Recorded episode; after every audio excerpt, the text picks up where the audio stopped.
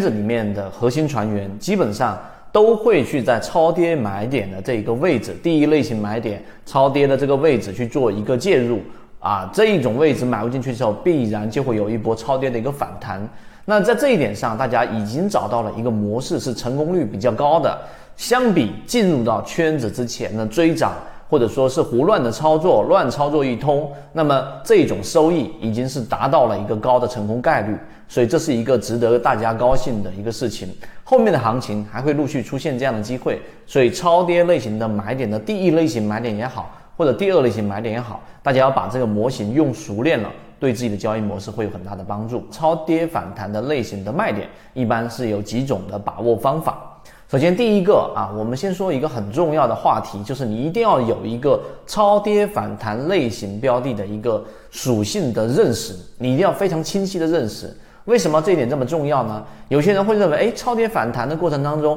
是不是我可以拿到它，拿到百分之五十甚至翻倍都有机会？当然有机会，但这个时候提出这个问题的时候，其实你的清这个大脑是不是很清晰的，逻辑不是很清晰的。既然叫做超跌反弹。请记住，第一，它的属性是超跌，前面形成一个中枢快速的下跌，导致有恐慌盘，导致放量，导致前面已经被套百分之十、百分之二十的人进行了割肉。那么这种就是我们说带血的筹码，这种超跌反弹，它就是一个定性叫反弹，所以它一定是短线类型的获利啊，这一点是非常清晰的。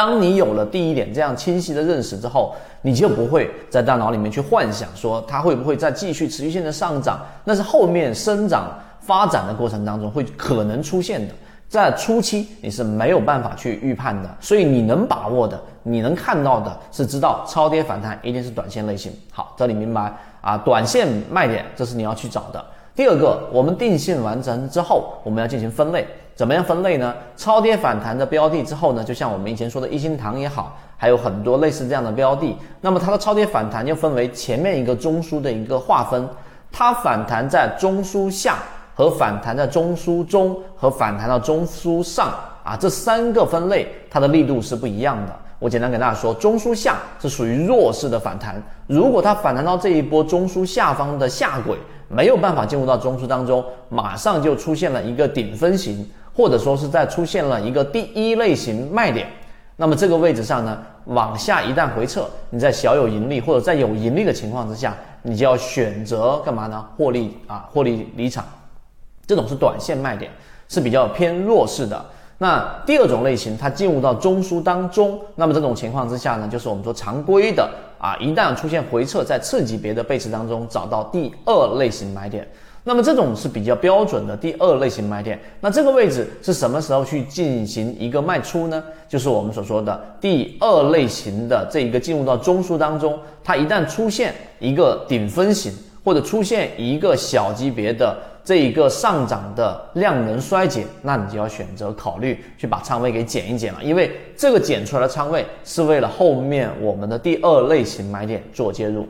第三种情况就是直接奔走到了中枢的上方，突破了中枢上轨，穿越了整个中枢，然后出现这一波调整。那么这种情况之下呢，有两个方向选择。第一种比较保守，就在大盘灰色区域、大盘不安全的情况之下，那你要做的更多的是做一个减仓，因为这跟大盘环境有关。另外一种在大盘可以操作的区域，流动时间是三天到四天以上的持续翻红。这种大盘环境之下呢，我们的操作的经验更多的在这个位置上是选择观望，也就是说仓位本身就不重，可能是一层，可能是两层。当这一个地方出现一个卖点顶分型，对吧？那么它一旦回撤，只要它不破我们说的中枢上轨，这个时候其实是不用考虑短线的这样的一个卖点的，是因为你。很幸运拿到了一个直接出现第二类型买点和第三类型买点重叠的这一种标的，因为这个调整在很多次我们圈子的鱼池当中，它都是极其小的调整，并且时间周期很短。那在你把握不好的情况之下，一旦卖掉，就极容易把这样的标的直接就给错失掉。所以这个时候你要考虑的是，在当它进行回撤的时候。然后出现了我们所说的这样的一个第三类型买点和第二类型买点的结合，不破中枢的上轨，这种情况之下，你要做的反而是补仓，而不是说做减仓卖股票。所以这个就是超跌类型的卖点的把握。当然，第三类型买点一旦出现之后，它后面的这个上涨一定是加速的。你卖股票就很简单了，因为这个时候你的整个获利空间都达到了百分之二十到百分之三十。一旦出现长上影线、小级别的背驰啊，出现一个顶分型，都可以果断的获利了结。因为你要牢记最开始做的那个事情叫做定性。我知道超跌反弹就像把皮球压到水面一下，它仅仅是反弹，千万不要在这里面。把它定位成一个中长线的持股，因为它到底能不能中线持股，你需要后面看它的整个量能和它的整个呃结构，这一点是非常重要的。论就是一套系统，它只要你会看基础的 K 线、均线、量能等，然后运用缠论整个系统，从优质的个股当中去寻找合适的买卖点。